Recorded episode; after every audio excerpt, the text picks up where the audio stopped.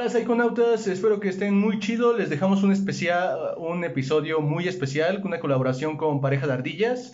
Ah, son unos youtubers de aquí de Ixmiquilpan, hacen daily vlogs y ah, bueno, yo siento que es más como rescatar la esencia del Valle del Mezquital. Y están muy chidos sus videos, tienen muy buen nivel de producción, están muy bien hechos. Los encuentran en YouTube y en Facebook como Pareja de Ardillas.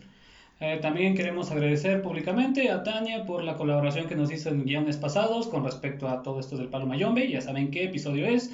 Asimismo, les queremos invitar a que le den like a la página Taller Ugarte. Están en Facebook, están en Instagram, en donde hacen eh, trabajo con madera. Hacen trabajo con madera, hacen arte con madera. Vayan a checarlo. Tienen trabajos muy chingones. Ahí están sus. Vamos a dejar los contactos en la descripción. Y también queremos agradecer, en especial queremos agradecer el fan art que nos hizo Lidia Teresa. Hermoso, por cierto. Está muy chido, Sí, nos encantó. muy verga, de verdad, muchas gracias por tomarte el tiempo para escucharnos, para compartirnos y también para hacer este gran trabajo de arte que ya lo vieron en, en la página de Facebook, ya lo vieron en la página de Instagram. De verdad, te- eh, los dej- eh, muchas gracias y los dejamos con el episodio número 14. 14. Eh, escúchenlo, compártanlo si les gusta este pedo, si no les gusta también compártanlo. Y Muchas gracias, Psychonautas.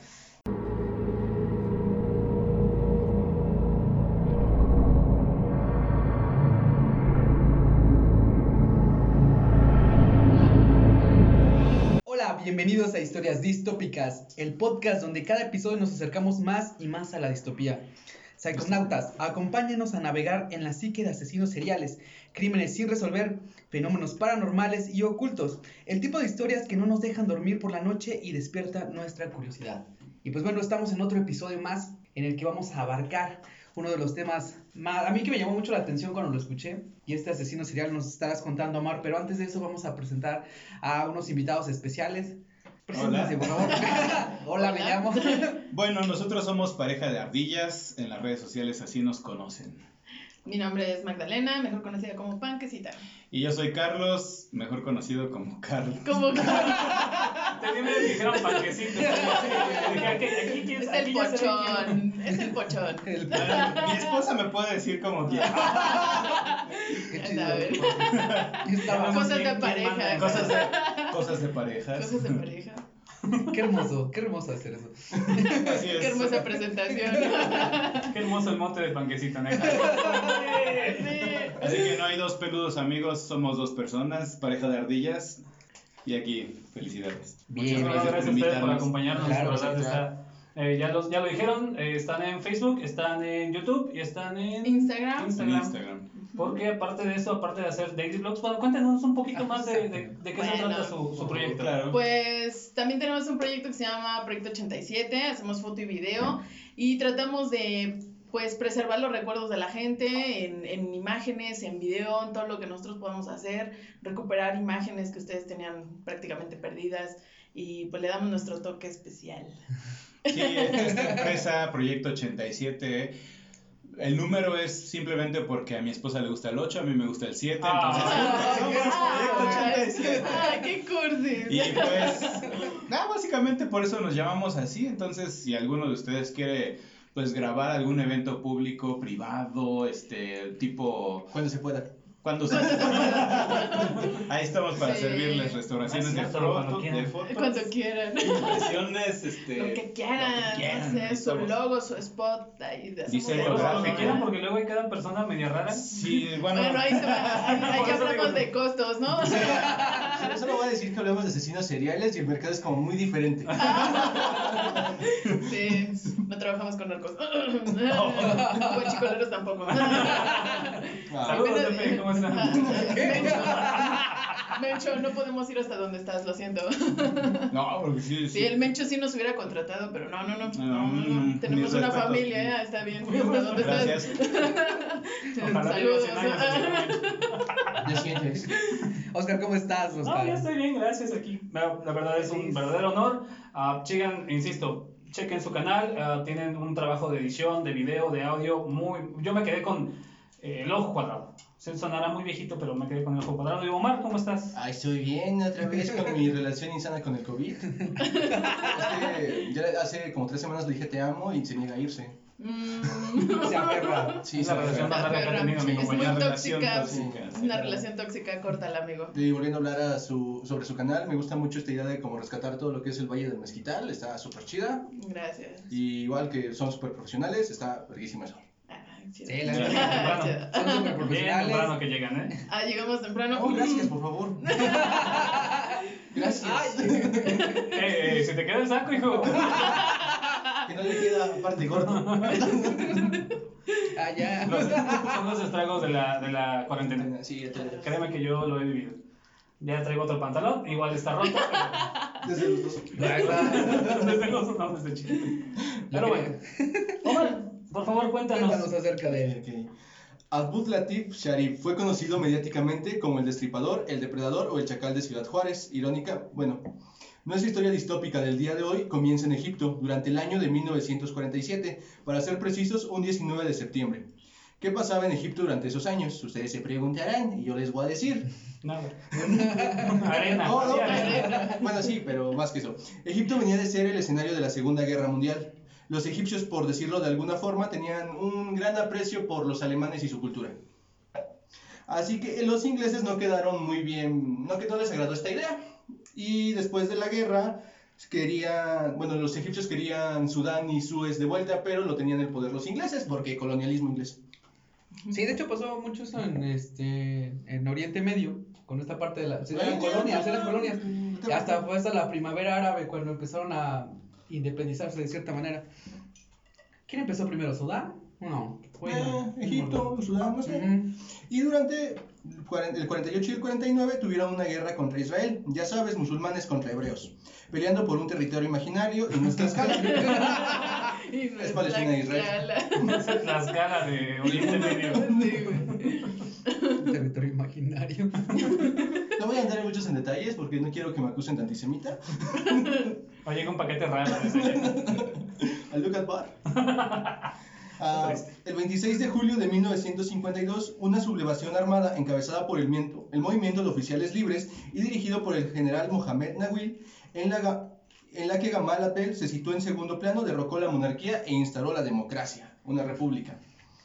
En 1954, Sudán alcanzó la independencia y se firmó el tratado con el Reino Unido para la evaluación de un canal. Porque, otra vez, colonialismo e imperialismo. Funciona. Apoyado inicialmente por Estados Unidos y el Reino Unido, maldito colonialismo, Egipto, cansado de tanto abuso occidental, digamos que alineó sus intereses con la Unión Soviética. Así que a grandes rasgos podríamos decir que Egipto era un desmadre.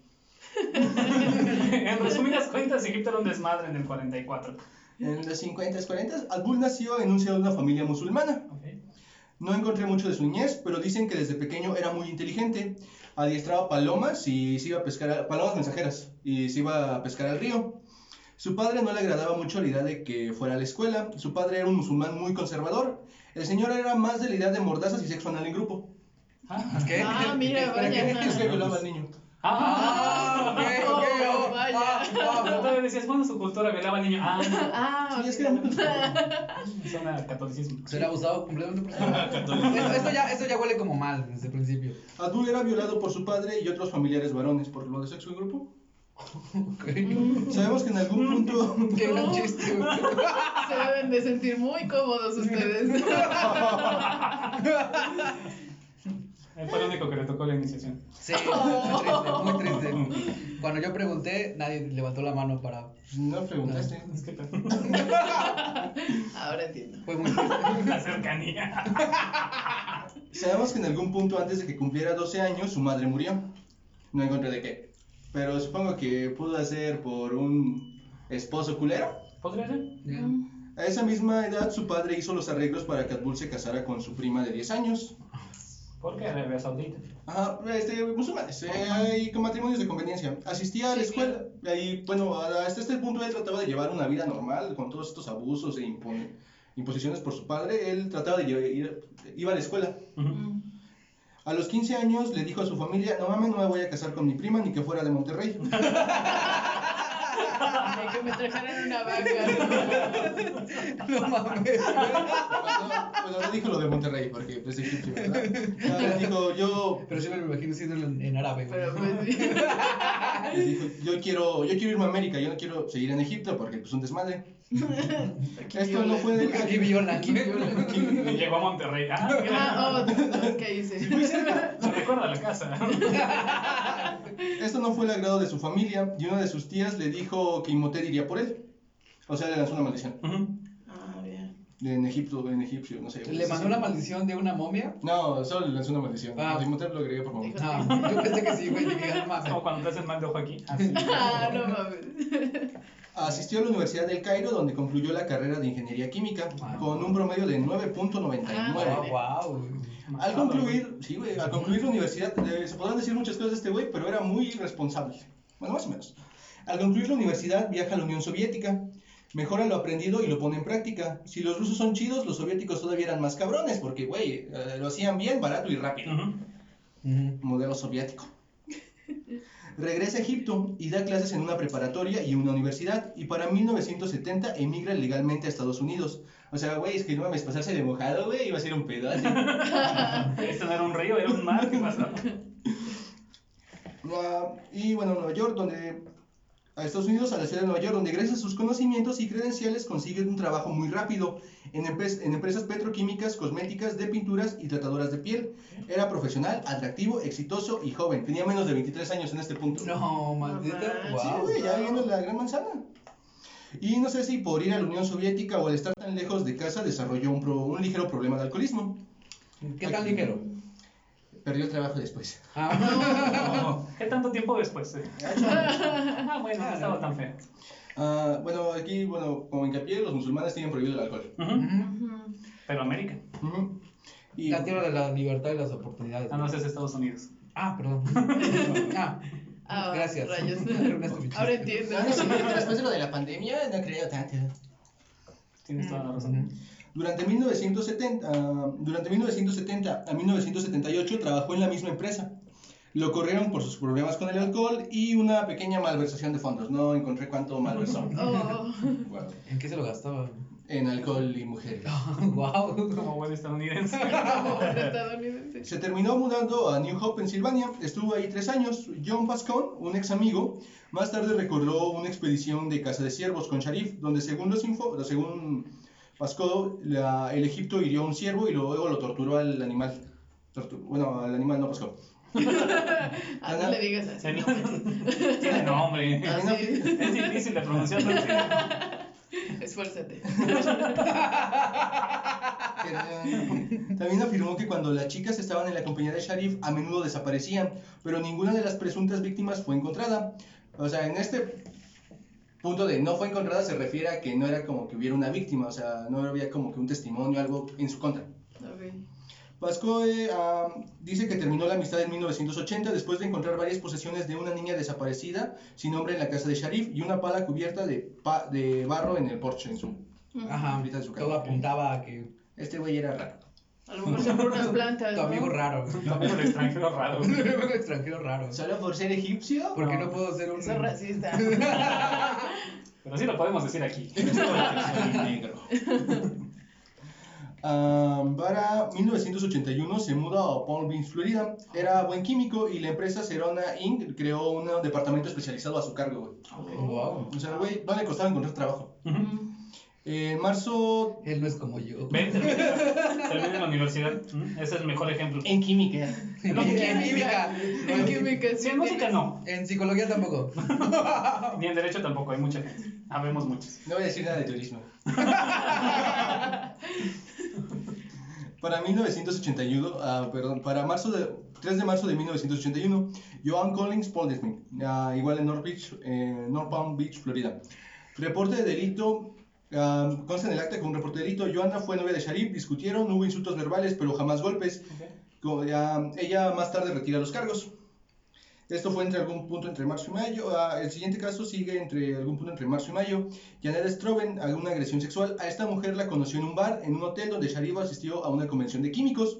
Charlaron y bebieron en el bar, Sharif le invitó a su casa, a lo cual ella aceptó. En el trayecto a su casa, la mujer le hizo saber a Sharif el costo de sus servicios, a lo cual Sharif le dijo, ¿que no eras una profesional del petróleo?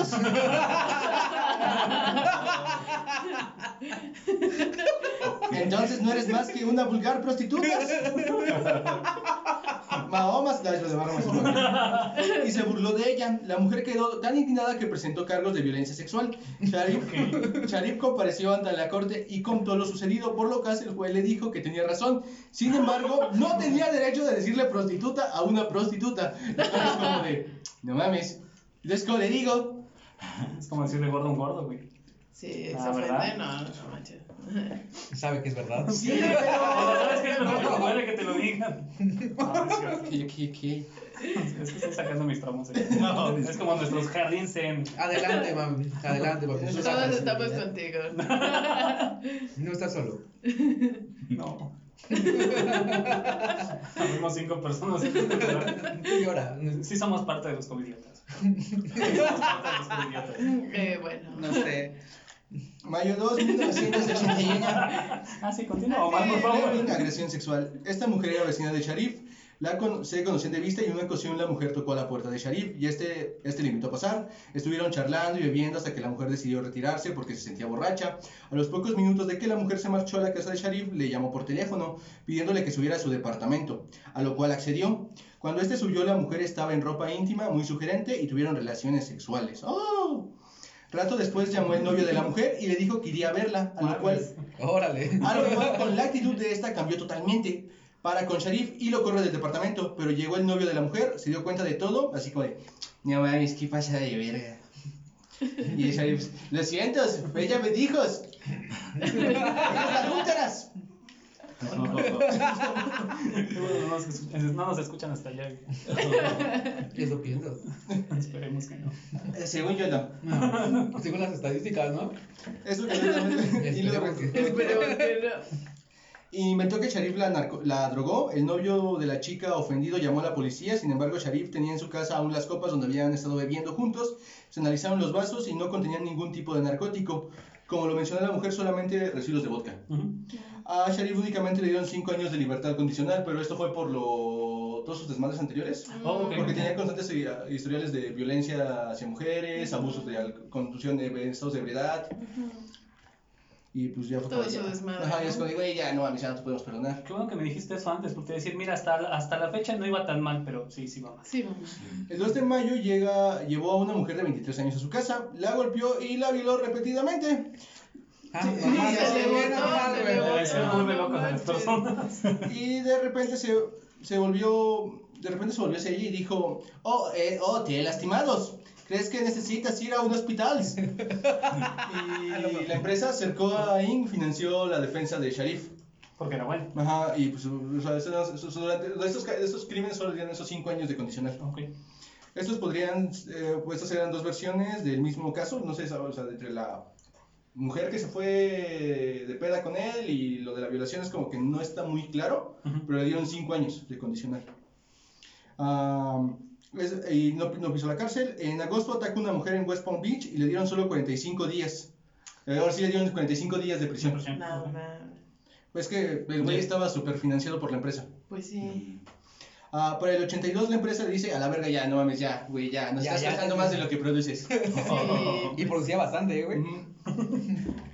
Se muda a Gainesville, Florida, donde sorprendentemente se casa. Ok. Y tan rápido como se casa, se divorcia. Siempre hay un. Iba a decir, siempre hay un roto para un descosido. Todavía no llega su rato. El motivo del divorcio me parece bastante contundente porque la golpeó hasta dejarla inconsciente. Ah, Ah, Típico, nada más. ah, pues sí. mm, cuéntale a quien más confianza le tengas. Eh, Te quedes callado. por favor. Güey, no es broma, no se puede, no, no, no, no, pues sí, no. No queremos que lleguen estos casos, ¿sabes? Pero ¿sabes qué? Lo- por lo general no sucede de esa forma. Hay una determinante ahí cuando hay una, una agresión en una, en una relación. Incluso la, la mujer, por lo general, es la que tiene este, las agresiones. Empieza a ser como adicta, pero al cortisol que se produce por el estrés que tiene constante. Mm. Entonces es más difícil que solamente decirle, hey amiga, date cuenta. En verdad estás mal en una relación, pero es más complicado que Sí, eso sí. Y Claro. teniendo esta parte de la cuestión física o la, la adicción al, este, al cortisol, también está esta cuestión de las necesidades emocionales que siente que cubre su pareja. Entonces es complicadísimo a veces. Y es como decisión en algún momento que ya tenga, o la persona que esté sufriendo violencia tenga esta ruptura y diga, ya, ya basta.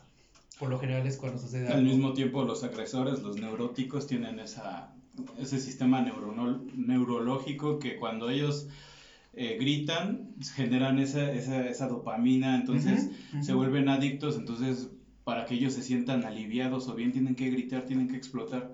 Y eso, eso es un hábito que, se, que para quitarlo es ah, muy difícil. Sí, es complicado. Sí, bueno, aquí lo que veo con Abdul es que el güey también era como, pues estaba entrando y saliendo de prisión constantemente y a cada rato tenía estas super empresas que lo respaldaban legalmente y era como de, eh, estoy por encima del sistema. Sí, Es que se era- acostumbró, ¿no? Llegó a un punto. Y aparte era un genio. Ujú. O sea, era un trabajador Sí. bastante. Competente. Ujú. Ah, 17 de marzo de 1983, un ama de llaves que trabajaba para Abdul lo denuncia porque la golpeó y la violó. Él le dijo que te enterrarás en el bosque. La volveré a hacer. Es que tengo que cortar la atención. Ojalá no haya hablado así. Probablemente sí. Sí, pero en inglés. Sí, pero en inglés. Isabel. Pero es como más acento como. No sé, todos suenan igual. Pero sí, los hindús son musulmanes también. También. Ah, bueno, Sí. Bueno, los hindúes es la religión, los, algunos indios son Ajá. musulmanes. Ah, sí, muy cierto. O sea, si voy a ser racista y xenófobo lo voy a hacer bien, güey. 31 de octubre. Qué bueno que no noche. nos escuchan allá. Creo. Mira, con lo que hacen en TikTok esos güeyes. eh, Sí, güey, sí, sí, sí, sí. O sea, está peor Hitler, ¿sabes? Es que no dale. 31 de octubre, noche de brujas. Sharif decide ir a festejar, a festejar la fecha a un bar. Ahí conoce a Nancy Díaz y a su prima. Después de el bar cierra, Sharif invita a la mujer a su casa y ella acepta. Tuvieron relaciones sexuales. Al amanecer, Sharif lleva a la mujer a su casa y metros antes de llegar a ella, la mujer le pide que se detenga. Debido a que estaba el coche de su marido. Vale, madre. ya entendimos que le gustan casadas. Sí. Le gusta todo. Sí. Es que, güey, o sea, ve- ves los apellidos, son blancas, de Europa del Este, latinas, o sea, los rangos de edades varían un chingo. Es que no había tenido esa oportunidad de diversidad de mujeres. Sí, pues sobre todo eran mordazas y sexo en grupo. Y no consensuado. No consensuado. ¿Qué es la piedra? Bueno, creo que al parecer nada fue consensuado en su vida. ¿Mm? No, sí. No, no, está bueno aquí, bueno, hubo un parte, una parte consensuada, sí. Una parte con- O sea, no todo fue consensuado, si no estaríamos hablando de él. Buen punto. Buen punto. Ah, estaba su marido, no volvió a saber nada de la mujer hasta días después, en que se presenta Nancy con su esposo, el cual era compañero de trabajo de Sharif. o sea, el güey comía donde cago. No mames.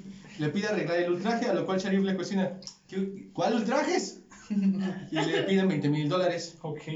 Por, por denunciar a la policía, Sharif nie- se negó a pagar la cantidad y la- por el chantaje la policía fue como, no mames, está pasando de verga, esto no procede. Es que no tendría por qué proceder. Pero con los crímenes y su historial lo detuvieron sin derecho a fianza. Ok. Y el, va- y el vato, eh, bueno, fue encarcelado en el condado de Ala- Al- Alacho, Florida, Ujú, y se escapó en enero de 1984. Eso fue como dos, los primeros días de enero. ujú. Lo vuelven a capturar el 31 de enero. Eh, Sharif recibió una sentencia de 12 años por violación. Gordon Gorland, el fiscal, prometió a los periodistas el día en que Sharif fuese liberado. No es acento árabe. Perdón, es que no, no me sale el tiroteo escolar. Pocos van a entender esta referencia. Sería recibido en las puertas de la prisión y escoltado al avión y deportado a Egipto. O sea, fue como, cumples tu sentencia y te vas a la verga. Ujú. Bueno, a tu patria. Parece entonces sí era como parecido. Sí, pues sí. Pues ahí sale. Las Vegas. ¿Todavía hasta aquí en 2006? ¿2006 empezaron todo ese desmadre, no? Ah, en 2006 concluyó, por así decirlo. Para Sharif. Ah, no, yo decía lo de Egipto. Ah, Perdón. sí. Con Gaddafi y todo ese desmadre. Con Gaddafi, pues fue la, prima- la primavera árabe. Pero era final. No, pero el, el derrocamiento de Gaddafi no tiene mucho, bueno, o sea, No, Fue en 2012. Ajá. bueno, sí, 8 años, ya dale. Pero Abdul solo cumplió una condena de 5 años. Pero es que fue un preso modelo. Pues Ah. como trabajador. Me recuerda como mucho como a Goyito, güey. Ándale. Ayuda- ayudaba a los prisioneros y les enseñaba física y también química y Sí, anatomía. Ah, mira. Ah, solo física y química. Ah. Ah, para cuando Sharif recibió la libertad, ¿qué ibas a decir? No, que yo espero que ahí en la cárcel haya tenido como sexo consensuado. Me Porque qué triste de haber sido toda su vida estar así. Pero cuando Sharif recibió la libertad Se condicional, sintió en casa. Me recuerda la casa. me recuerda a mi niño. Me enviaron de vacaciones. A ver, amárrame, carnal. Hazlo como papá lo hacía. ¡Oh, no! Oh, Ok, continúa. Pero cuando Sharif recibió la libertad condicional en octubre de 1989, no fue deportado. Eh, se mudó de inmediato a Midland, Texas y trabajó para Bergman Research and Technology. Sí, hablo tireta escolar. Sí, ya me di cuenta. El departamento de Estados Unidos lo elogió, el de correccionales y penitenciarios, porque, güey, sí, te portaste que chingón preso y aparte ayudaste un chingo a los presos, de, a los demás presos. Es lo mismo, es hacer que decir que el sistema sí estaba funcionando. Ujú. Entre otros programas de reinserción social y dejando a Gordon Gorland como un pendejo. Pues no cumplió su Una promesa. vez que no lo deportó, Mm. debió de ser muy incómodo para él, fue vale, verga. Todavía le dan mención honorífica. Sharif, pero Sharif fue arrestado en 1991, pero esta vez por conducir ebrio. Bueno, Bueno, Ah, pero el arresto alertó a un antiguo conocido de Florida, que ahora vivía en Texas, que denunció a Sharif a la patrulla fronteriza como fu- fugitivo de los procedimientos de deportación, y esto provocaría otra serie de denuncias. Descubren que el vato tuvo cautivo a una mujer, ok. y su abogado defensor eh, de la deportación le ofreció un trato al gobierno. Si des- se estimaban los últimos cargos, Sharif abandonaría voluntariamente los Estados Unidos. Y bueno, esto fue, también eh, entró mucho a la compañía en el sentido de que fue de, tenemos una sede en Ciudad Juárez, así que te vas para allá. Oh, Y ahí ahora ya comienza todo lo de México. O sea, ya tenía historia en Estados Ajá. Unidos. Sí. oh. En mayo de 1944, Sharif se mudó a Ciudad Juárez, trabajando en una, de las en una fábrica de maquiladoras de Bergman. También estaba haciendo que estas empresas ganaran millones. Durante su periodo, esta compañía patentó 25 fórmulas químicas relacionadas con el petróleo. Wow, No tengo idea para qué sirven, pero a mí él dijo que estaba, era muy cabrón. Así, Así a mí. ¿Para qué sirven? Bueno, ya es. Nada, güey, tú sigue. Lo agregamos a las notas. Ah, Bergman pagaba las cuentas de su casa, auto, todo. Y lo pusieron en una de las zonas más caras y elegantes de Juárez, el fraccionamiento Rinconadas de San Marcos, de Ciudad Juárez. Y sí vi las fotos y dije, güey, sí está mamón. Huele a que hay narcos. Respira coca el lugar. Este, supuestamente. Supuestamente. Ah, sí, sí, no. o sea, Sí, sí. Supuestamente. Con cuidado y con respeto. Así, mira, mira, mira, mira, lo- mira, los árabes y los, y los indios no hay pedo, güey. Pero ya Ciudad Juárez. Pero ya, no. los bares ya no. Respetables los, los empresarios. En octubre de 95, una joven maquiladora acusó a Sharif de violarla en su casa. También dijo que Sharif amenazó con matarla y arrojar su cadáver en el lote bravo. ¡Aventaré tu cadáver! una región desértica al sur de la ciudad. Ah, bueno, para esto Advil no hablaba español, güey. ¿Ah, no? No, hablaba inglés y creo que ruso, pero no hablaba español. Ok. O al menos no a un buen nivel. Y árabe. Pero sí se entendían sus maldiciones, sus este, amenazas. Yo creo que sí, ¿no? Digo. El árabe es un lenguaje muy... O a lo mejor fue a señas, güey, así de. "Ah, Costalito, mar, glu, glu", Nada, nada, ¿eh? Ella, ¿qué? Creo que dijo que me iba a matar. ¿Es eso? Quiere que haga frijoles. Voy a hacer frijoles para cualquier cosa. Ah, en Lote Bravo, una región desértica al sur de la ciudad, donde se habían encontrado otras víctimas. Ah, verga. Ah, estos cargos fueron retirados más tarde. El 3 de octubre del 95, Sharif es denunciado por una prostituta ah, que- con problemas de adicciones. ¿La prostituta Sherry? o- Ah, eh, la prostituta tiene problemas de adicciones. Ah, ok. Ah, Blanca Estela Díaz, de 19 años de edad, de, haberse, de haberla secuestrado durante tres días, el tiempo en que la habría golpeado y violado y amenazado de muerte. Los cargos fueron desechados al comprobarse que, a diferencia de lo que ella había declarado, no presentaba señales de abuso sexual. um, Y pues también era un hombre, por decirlo, ¿Respetado? como poderoso. Ok, y Ajá. es Ciudad Juárez. Influyente. pues sí. Es como sí, pero se ve mal, ¿sabes? Pero, y bueno, pero en esos años Juárez tenía un problema horrible y bastante duro, la- las muertes de Juárez. O sea, bueno, salió libre de la acusación anterior de la prostituta eh, y a los 20 minutos los detectives ya se habían enterado de que Sharif había salido con Elizabeth Castro García, de 17 años de edad, que fue encontrada, violada y asesinada y otra vez fue arrestado. O sea, a los 20 minutos fue de, ¿a dónde vas? ¡Regrésate! Ah, pero ese carnal. Ah, aquí me llegó otra cosa. Y cada vez aparecían más y más muertas y este hombre ya tenía un historial criminal previo de Estados Unidos. Ajá. Ah, Sharif fue acusado por este asesinato y finalmente condenado en un juicio en marzo de 1999. Recibió una sentencia de 30 años. El gobierno y la policía ya, sabía, ya habían detenido al culpable, pero el cadáver de una mujer que parecía corresponder al de Elizabeth fue encontrado sepultado en el desierto, en el lote de Bravo, pero la investigación dio un vuelco total cuando se comprobó que el cuerpo no pertenecía a la mujer. De hecho, Elizabeth Castro estaba viva. No. Así que podemos decir que Abdul Sharif enfrentó algo que no esperaba en- enfrentar nunca. La incompetencia del sistema no sería un buen capítulo para la Rosa de Guadalupe. sino era de otra mujer, desaparecida en marzo del 95, Silvia Rivera Salas. Según testigos, Silvia había sido levantada, o sea, secuestrada, Ajá. por dos sujetos en una camioneta. Sharif fue declarado culpable y condenado a los 30 años por la muerte de Silvia Rivera. Ya no fue Elizabeth, fue condenada, fue Silvia, no fue la otra. También se abrió un, pro- un nuevo proceso penal en lo que lo acusaban de otros 17 asesinatos. Ok. Ok, Bueno, pero esto fue durante, durante todo el auge de, la, de la- las muertas de Juárez. Eh, no, eh, fue en- durante el 93 y 95 apenas Ajá. estaba comenzando, no Ajá. fue lo cabrón. Y fue como que ya todo el gobierno de Ciudad Juárez quería taparlo, o sea, ya necesitaban encontrar una solución. Ne- ne- Necesitaban encontrar a alguien al, a quien... No, y es la que le quedaba, Ajá. le quedaba el saco a ese güey porque pues estaba con todo su desmadre que traía atrás. Apenas le encajaban bien a esas personas. De hecho, de hecho de, la, de lo de las muertas de Juárez son varios factores que pudieron este, hacer predominante toda esa situación que pasó. TLC, las maquiladoras. Ajá, la TLC, las migración. maquiladoras. Por ejemplo, las maquiladoras venían personas, o bueno, en, la, en su mayoría mujeres de zonas este, rurales y Mm. venían a, A a, radicar Ah. en las textiles y las textiles no, no, pues, no ejercían o no, no podían dar como los, los mejores, este, los mejores, ¿qué serían? Hábitos de, de trabajo.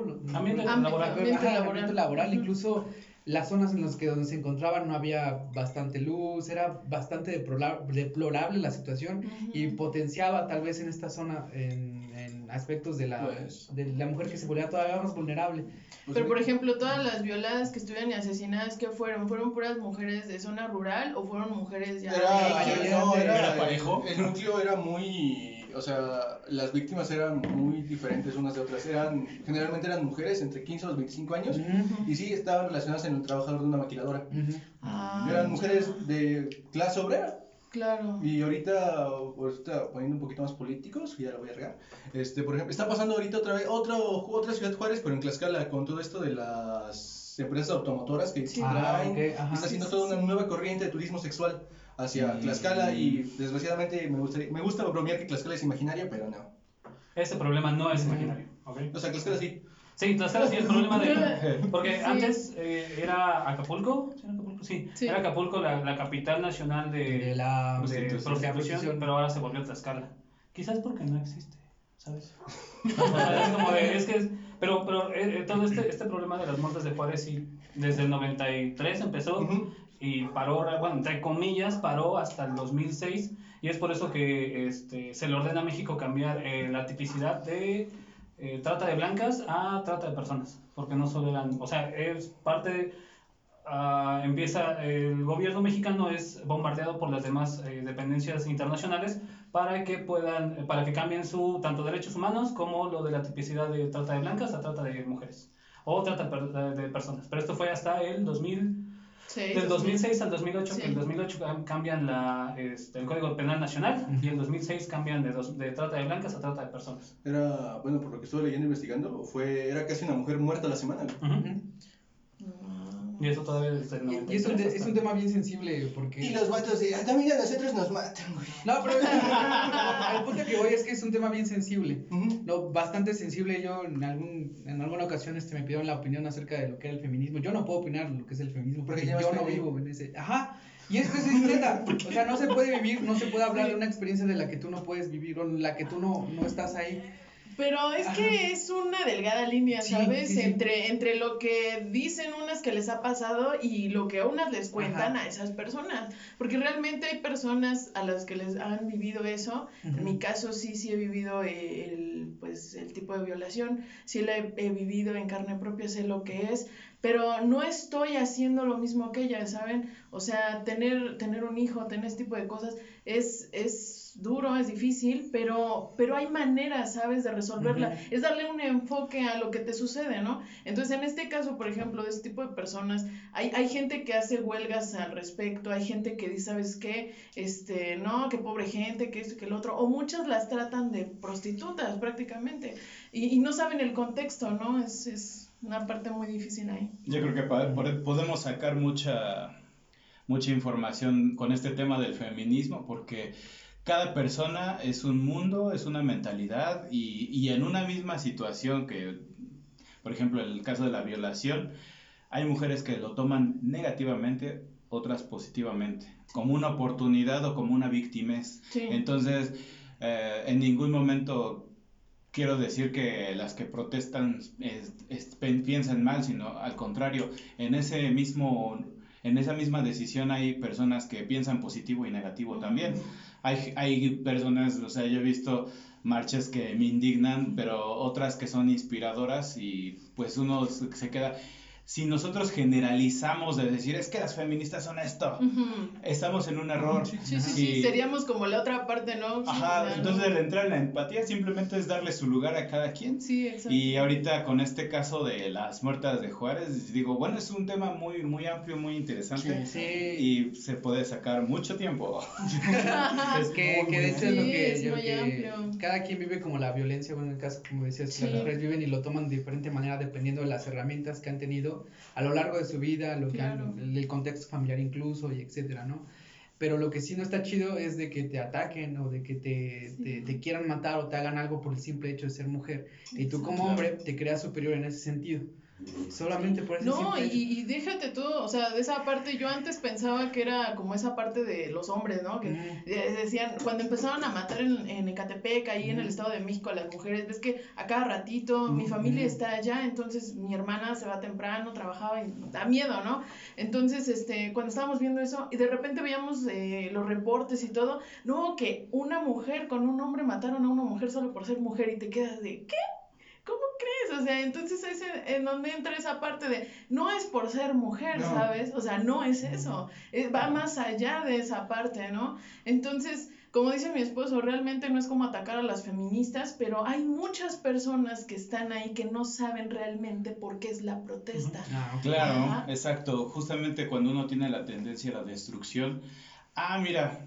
Ah, pues ahora aprovecho, rompo vidrios, voy a romper madres, me ando en pelotas. Es como el típico estereotipo mexicano de por todas en fiesta. Sí, güey. no, y, y espérate, por ejemplo, se me hizo bien cagado, lo vi en un meme, pero es cierto, ¿no? Esa parte en donde dice, ¿sabes qué? Ah, no, que me vale madres el gobierno, voy y cierro calles y todo. Y ahorita con lo del COVID, ni una vieja afuera, o sea, nadie, nadie, nadie, ningún protestante, nadie. O sea, realmente ahí te quedas de, ok, pues el sistema también es eso, el sistema también te dijo quédate en casa y lo hiciste de todas maneras. ¿Por qué? Porque sabes que de antemano sí te importa, de antemano sí estás sujeto a, ¿no? Entonces, desde el momento que nacemos en un país, o Ya sea, el país que estamos, sea, sí. ya estamos dentro del Sí, sistema. exacto. O sea, ya sea un sistema bueno, un sistema malo, pero estamos dentro del sistema. Exacto. ¿Has visto estas chicas, Pussy Riot, del grupo activista punk? Todas son mujeres. Ah, Sí. De que, o sea, o sea, esas, güey, esas morras tienen, o sea, en general en Rusia cualquier manifestación la censuran con vergazos. Ah, sí, la- Sí, sí sí, o sea, no importa, o sea, no importa si son hombres, mujeres. No, esas- si es niña, si es lo que sea, no seas que de género. aplácate, sí, no. O sea, y Sí.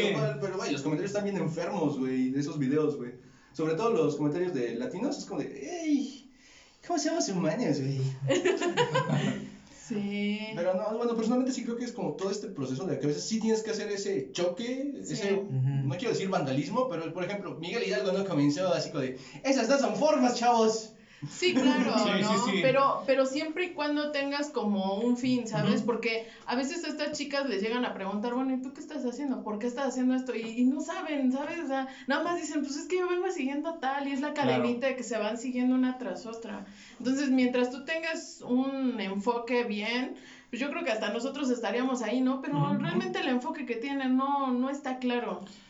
Claro, porque es la emoción, es el sentimiento y es la catarsis de Sí, sentimiento. de de- grupo. De pertenencia. Como eso de que dicen es que las mujeres también pueden, sí, sí podemos, por eso trabajamos. Las que trabajamos, que las que no trabajan están en casa y le chingan también. eh, O sea, para todas las mujeres Y, se han y- y es un ¿no? perfecto equilibrio entre, por ejemplo, quieren vencer al machismo, no se va a vencer con feminismo. No. No. Pero No. tampoco se va a vencer, mira. Ya Sí, no con amor, no, es llegar favor, y ya no le directo. pegues, sé buena onda. O sea, este cuate, pues no tuvo de otra. es- Lo violaban de niño, o sea. Bueno, ¿Qué, sí, qué hay de resultado? otra, ¿no? Sí sí bueno, exactamente. Es que él de lo tomó otra, de güey, esa o mano. sea. Como dicen, era un genio, era un genio, Sí. pero decidió tomar ese camino finalmente. Tuvo varias oportunidades. Y es que, y es que es esa parte, ¿no? En donde, por ejemplo, muchos dirían, no, pues es que es pobrecito lo que le pasó. Y dices, sí, güey, le pasaron cosas, a todo mundo le No, pasan claro. cosas, güey. Pero no le, perdón, ¿eh? no, no le puedes echar la culpa de "Ah, maté a ese güey porque, pues no mames, me violaron, güey. Sea, sí, no es un mames. pretexto Hace 10 estúpido. años me violaron. Es, falta de Me responsabilidad. tocaron la- en, en el metro, güey, y ya por eso maté a 10 personas. no mames. de eso en todos los episodios anteriores, de que tenemos que crear el ambiente para que este tipo de Sí. conductas no se creen, no, se, Exacto. no, no pasen. O sea, no es como el hecho de que si exhibes a las... O sea, ahorita que están tratando de cancelar todo, no es como de, güey, no es de que lo canceles. O sea, Ujú. si no es de que tú un libro o una canción te va a hacer matar o violar a una persona. Los Sí, videojuegos. Si, si- eso hace que quieras matar, violar o hacerle algo a otra persona, es que tú ya tienes un problema. Sí. Y deberíamos atenderte, cuidarte para que no hagas eso. Pero fíjate, el ser humano es una mente tan aleatoria que, por ejemplo, yo supe de un caso de un príncipe que realmente desconozco el país, pero era un príncipe que todo le, le dieron, le dieron amor, le dieron este, comprensión, le dieron dinero. El tipo era el mejor en los deportes, en su clase era el popular, todo el mundo lo quería. ¿Sabes qué hizo? La reina Isabel. Algo. No, no, no, no, güey, no, no, por el, otro el- lado. el príncipe tal, fulano, se suicidó. Un día agarró, ¿sabes qué? Me harta todo esto, ¡pum! Y es que es lo que Lo dice, tenía todo. el- es lo que dice este Oscar, Omar. Omar, Omar, perdón. Este, lo que hizo Omar, este, ahora sí que es que ya traen un pedo, ¿no? O sea, realmente no es no es tanto como que ah, sí, El contexto. apapáchalo, el contexto no, o sea, realmente en las decisiones de cada persona no influye el cómo te tratan los demás realmente, porque hay gentes a las que los tratan bien mierda, o sea, realmente son bien bien manchados y son una genialidad esas personas, o sea, son bien lindos, son muy atentos, luchan y son a toda madre. Entonces no tiene nada que ver con eso. Entonces, son tus decisiones las que tomas. Ujú, exacto. Es lo que decía Iván y venimos repitiéndolo en cada, en cada Episodio. eh, episodio de este podcast, escúchenlos, que este... Comercial. Sí, comercial. comercial dentro del mismo comercial. Este, que cada quien es eh, responsable de sus propias decisiones. Claro. Y si yo, si a mí o a esta persona, a dos personas las, las trataron de la chingada, uno se puede volver violador, otro se puede volver un presidente. Sí, Claro. sí, güey, sí, O sea, para no que cambiar, presidente ¿no? Es que esta parte de lo que te pasa puede, puede entenderse por qué eres así, pero no te justifica, ¿me entiendes? Sí, sí, sí, exacto. O sea, no te justifica. Al final, claro. las decisiones que uno toma te llevan a donde estás. Así. De hecho, a lo largo de nuestra historia como seres humanos, ha habido varios intentos por evitar este tipo de situaciones. Por eso se crearon las políticas, la religión y todo ese tipo de cosas incómodas que se hablan en la mesa, pero fin- finalmente eh, es descubrir el, el agua caliente y el hilo negro. Nosotros como seres humanos en- vivimos bajo un contexto y, y bajo el poder de decidir si podemos hacer bien o mal. Pero no vamos a poder manipular algo de lo cual no podemos ser capaces de, de decidir, porque hay gente que se deja guiar por la influencia, ¿no? Que, bueno, viví en una situación donde me enseñaron a ser un soldado, donde me enseñaron a proteger, donde ta, ta, ta, ta, ta, y viven bajo un contexto y, y una, y una educación. Esa, esa persona lo más probable es que sea un soldado guerrero, ¿no? Pero Es lo que ¿qué pasa, piensa, ¿no? ¿qué pasa cuando, cuando ahí se mete ya el verdadero, este, la verdadera decisión propia, lo que le llaman el libre albedrío? Ujú. No importa si te criaron para ser el mejor soldado, si tú decides ser otra Un hijo cosa, de la chingada. lo pues, vas a hacer. Sí. O panadero también. No, Sí. Exactamente. Sí. No, no, no, es otra opción. Bueno, Sí, terminamos este. Curiosamente, el egipcio estaba en prisión y los cadáveres de mujeres violadas y estranguladas continuaban apareciendo en distintas zonas de Ciudad Juárez. La autoridad vendió una imagen de Sharif a la prensa como la del psicópata, asesino, violador de mujeres que controlaba los asesinatos desde la cárcel. Dice, güey, Sí. yo solo quería placer. Ni, hablo- ni español hablos. El gobierno estaba feliz, tenía el responsable de los feminicidios, así calmaron los reclamos de las familias de las asesinadas, calmaban a la prensa no solo nacional, sino mundial. que tenía en la vida Ciudad Juárez? Sharif no hablaba español, era extranjero, sin familia y además con un historial de agresiones sexuales. Era la persona idónea para sembrar los homicidios de mujeres encontradas en la zona del lote de Bravo. Asimismo, un día estando en prisión, Sharif convocó a medios de comunicación, a los medios, para dar una rueda de prensa en la cual diría el nombre de los verdaderos asesinos de las mujeres encontradas. Ante la presión de la prensa y su escaso español, salieron a la luz nombres como el de Alejandro Maínez, otro caso muy especial que hay que hacer, y Melchor Maínez, primo del primero. Alejandro Maínez se enamoró de una chica morena, delgada, de clase humilde, y Alejandro, como es conocido por todo Ciudad Juárez, era, es el hijo adoptivo de un prominente empresario juarense, dueño de casas de juego, bares y más lugares de ocio. Y perdición. De perdición. Según mi abuelita. Según mi abuelita. y de la frontera y en- entre la ciudad Juárez y El Paso. Alejandro Maínez asesinó a la chica, esto es en palabras de Sharif. Decía haberlo conocido en un bar en el centro de Juárez, donde alardeaba de haber asesinado y violado a las jovencitas con ayuda de su primo Melchor. Las autoridades, presuntamente, las autoridades juarenses jamás indagaron sobre esa información, pues se sabía que el propio, por el propio egipcio que el padre de Alejandro Maínez había pagado a las autoridades, presuntamente, de la Procuraduría para que su hijo gozara de inmunidad total. Jamás se le molestó ni se buscó a Alejandro Maínez para que diera su versión de los hechos respecto a lo dicho por Sharif. El egipcio hacía constantes ruedas de prensa, situaciones que no les parecía conveniente a nadie, y por nadie me refiero al gobierno de Ciudad Juárez, ah, y a los altos mandos. Así que lo trasladaron al penal de Chihuahua como un preso de alta peligrosidad. Le negaron el derecho de ver muchas veces a su abogada defensora con cualquier tipo de pretexto. Y la situación en Juárez sería peor. Es como de, güey, está aislado en un- una cárcel de máxima seguridad, se supone que no tiene contacto con el mundo exterior y sigue acumulándose los cuerpos. Y Es que el journalista. Ajá, pendiente, la del súper, güey. Lo dejó Y con- sí, salió que era cabecilla de tres bandas de feminicidas. no Y con Sharif incomunicado y en la cárcel, los cuerpos de jovencitas violadas seguían apareciendo. Entre octubre de 1955 y abril de 96, tiempo en el que Sharif ya estaba preso, se registraron otros 12 feminicidios en ciudad, en la ciudad, eh, perdón, en la ciudad. En 1900, me sentí bien Sammy, güey. en 1996 fueron detenidos cinco asesinos seriales que actuaban en grupo, los rebeldes de Ciudad Juárez, quienes se les acusó de asesinar a otras 17 mujeres. Ese mismo año, otros cinco asesinos seriales que operaban en un grupo, los ruteros, ruleteros o choferes de Ciudad Juárez, es que mataban en camión. Ah. Es que, o sea, tenían su pecerita y ahí subían. Como la banda violador, pero con una pecera. Según las autoridades, estos asesinos hubieran sido contratados por Abdel Sharif para que cometieran los homicidios y así poder desviar las investigaciones. Te da la respuesta para todo, Me encanta, ¿sabes qué me encanta? Fue un mago. Me Un encanta mago. todo este pedo porque fue la cara de todo este malestar social que toda la gente exigía ya como de ya pare, ¿no? Y lo que hizo la, la, la gobierno, el gobierno del estado en ese entonces, todo este pedo fue fue ese güey, no, fue ese güey y, Sí, y güey. si él ese güey es porque está mandando con sus poderes mentales. Vi la investigación de no. TV Azteca y sí, se, no, es que Sharif lo hizo todo, era un genio criminal. Es que- Pero aquí se ve bien culero porque aquí se ve toda la simbiosis de la corrupción que hay dentro de, dentro de las altas esferas, cómo es como de no, no atrapen a los que están ahí, güey. Mejor hagamos que no hay pedo, vamos a darle una cara y vamos a hacer un, un desmadre nada más para, para que ese güey, ¿no? Y al final es eso. Para el 96, ah, Sharif enfrentaba 17 cargos por homicidio, material agravado, 24 cargos por homicidio intelectual, decenas de cargos por No secuestro y violación y cargos por crimen organizado, Ay, se robó unos chicles.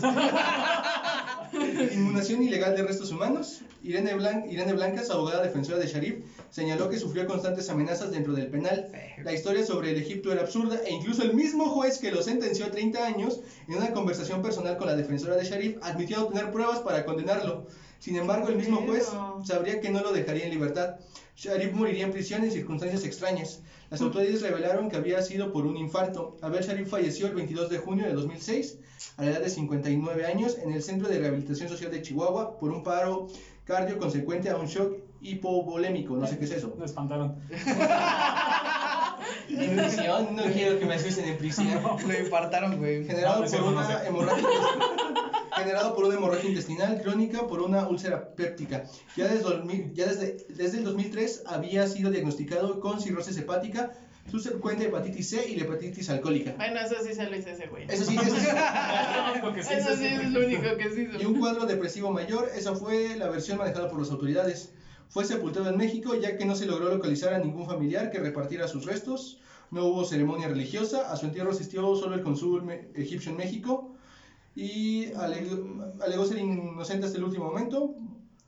Muerto Sharif ah, y hasta hoy en día continúan los homicidios de mujeres en Ciudad Juárez con el Ay, mismo modus operandi con el que iniciaron. Continúan desapareciendo mujeres con el mismo perfil como en 1993. Es que se aparece. Su fantasma, Ajá, eh. Y eso fue todo de este hombre y pues, o sea, lo que sí puedo decir de él es que, güey, o sea, sí era culero, Ajá. Ajá. Pero, güey, o sea, no sé, o sea, siento que todas estas decisiones que tomó, que lo llevaron, o sea, de algún modo iba a terminar en la cárcel.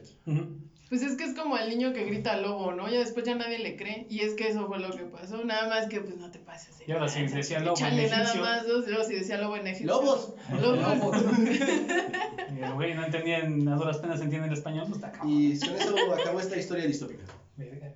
Está, está como, como, no sé. Ah, como- sí fue muy crudo, Sí, ¿no? Está muy crudo, sí, sí. Ajá. Fue la cara mediática de toda la campaña. Ah, no. Ah, No y, bueno, según era un asesino, lo agregamos en el episodio porque según era un asesino serial, pero solo fue como un- una cortina de humo egipcio. Era una tormenta de arena. Una tormenta de arena. Es que sí era culero, güey. O sea, sí era Sí, culero, güey. güey. Sí, sí, sí, No, y sí. lo podemos entender como, pues, güey, la, la infancia que tuvo no fue la más adecuada, güey. Fue su buen karma. No manches. Pero sí le tocó llegar a México, güey. ¿Por qué siempre se abusan de los extranjeros, güey? es como el güey que se pica el chile, no, carnal, pruébalo. Y se enchila, güey, ¿sabes? ¿Te en México? Uy, te la sabes. Pásale. Pásate ahí. Por un lado, fue bueno que se enfrentara a la ina- ineptitud de las autoridades mexicanas porque le puso fin a su... Yo siento que este güey jamás se habría detenido. No. Mm, Pues a lo mejor si le hubieran dejado salir ah, después de estar en México y de que le hubieran encajado tantas muertes, chance se hubiera enderezado, ¿no? Pero siempre es como una moneda al aire, ¿no? Mira, como dice mi abuela, perro huevero ni aunque le quemes el hocico. Entonces, si el tipo, quedé. veces de Bueno, no, no. si el tipo era malo y ya tenía abuso contra las mujeres, pues O sea, la historia ya era... ya, Sí, ya él estaba- iba a hacer eso. ¿eh? ese güey ya estaba Es- podrido, ¿no? ya estaba pero, podrido, pero, por ejemplo, a lo mejor chance, y yo no digo, porque realmente es que no mató a nadie, ¿no? Una sección de... sabemos, hasta donde sabemos, se supone no mató a nadie, ¿no? Solamente le gustaba ser un salvaje. Presuntamente. Era un Sancho. Era un Sancho. Pero. Pues, quién sabe, ahora sí que cada quien tiene lo que tiene por alguna razón, y este güey le tocó esto por alguna razón, entonces, también se metió en lugares donde, donde no mames, está viendo que apenas... y- No te metas en no te Juárez. metas en Juárez, güey, qué los pedo. En Sí, cualquier luego en los época del 90, año. en cualquier época, güey. No vayan a Juárez. No. Bueno, sí, sí vayan, pero con cuidado. No violen a nadie. Ah, sí. No, no, No vio- violen a nadie. Si van a Juárez, procuren no ser mujer. No. No lo digo yo. No, no lo dices tú, lo dicen las estadísticas, güey. No manches. No vayan a la zona residencial. No, mejor quédense en casa. Sigan- sigan con- Hashtag quédate en casa. Sigan ahí. Creo que con eso terminamos el episodio. ¿Se quedan con algo Bien. ustedes? ¿Alguien quiere decir algo? Pues hagan cosas buenas.